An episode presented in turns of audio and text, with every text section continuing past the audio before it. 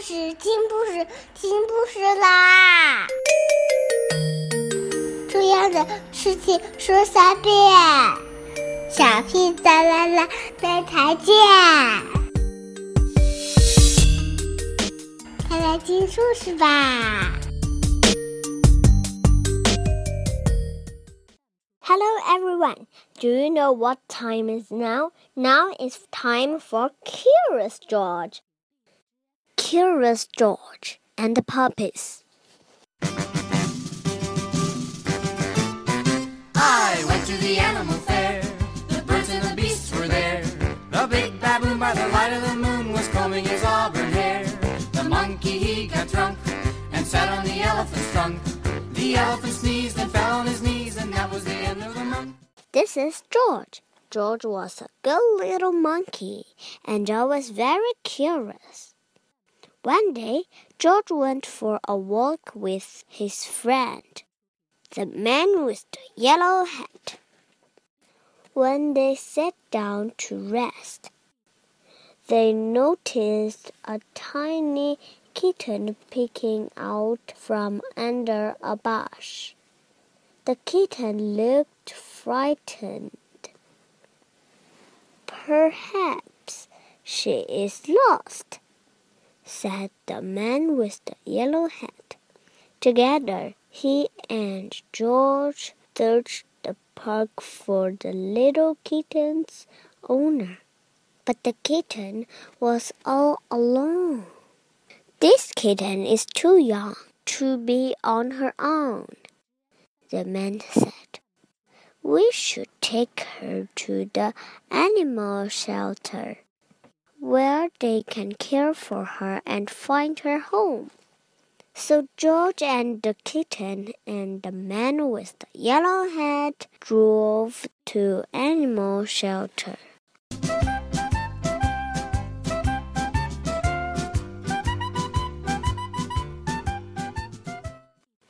The director of the shelter was glad to see them.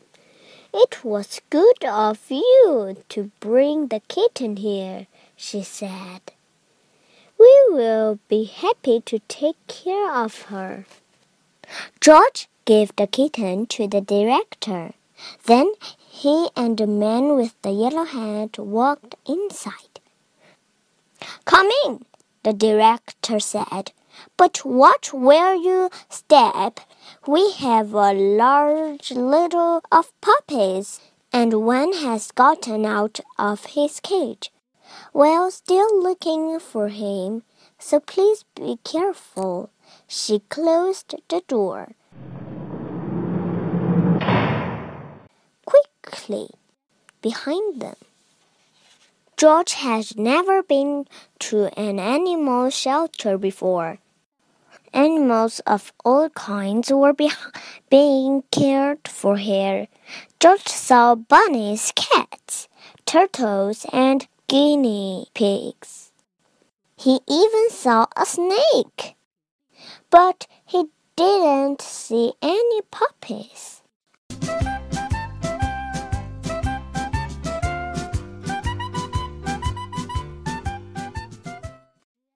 George, I need to sign some papers, said the man with the yellow hat.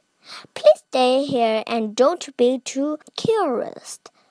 Just as the man with the yellow hat left the room, George heard barking. But where was it coming from? George was curious.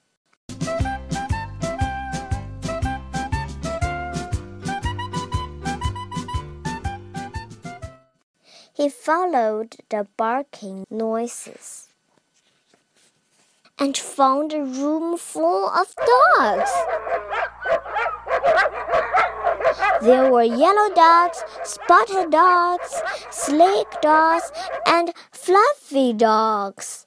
There were quiet dogs and yuppie dogs, and even a dog without a tail. But where were the puppies?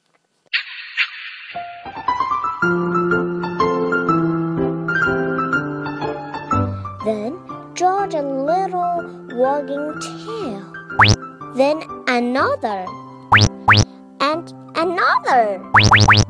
Once, George saw the puppies.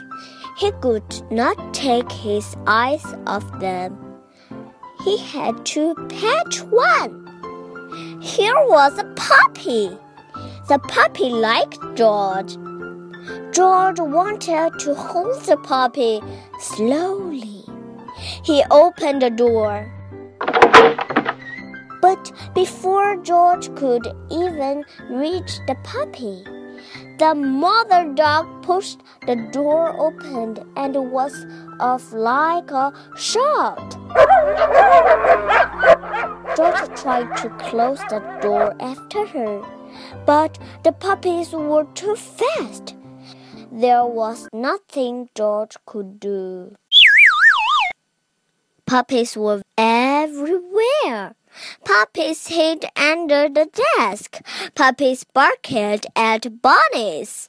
One puppy played with the telephone cord, and another climbed on top of a cage to watch the others get into mischief.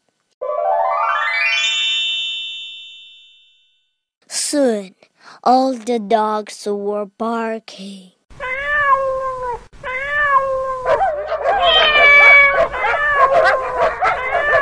The cats were meowing, and the bunnies rustled into the corner of their cage.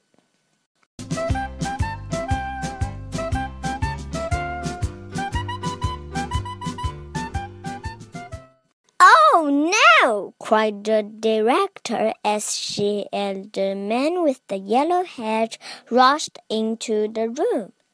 Now! All the puppies are out! The man with the yellow hat helped the director gather up the puppies and put them safely back in their cage. Soon all the animals settled down and were quiet. Except for one, who was still barking. It was the mother dog. What was she barking at? There was nothing here but a door. There must be something on the other side, thought George. He opened the door. It was the missing puppy. Everyone was happy to finally find the puppy. The director scooped him up and said, George, you certainly caused a ruckus. But if you hadn't let the puppies out, we might still be searching for this little one.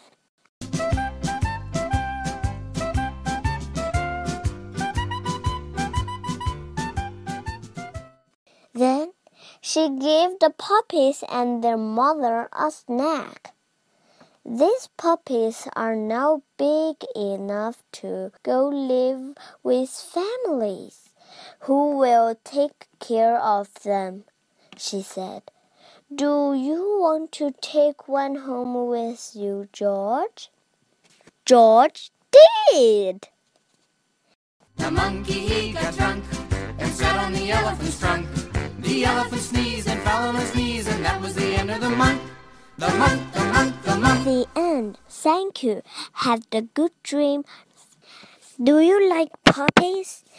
In your house, you have a puppy or a dog or any animals. Can you tell me? I have a little puppy named Brownie. Is a little boy. Good night. Have a good dream.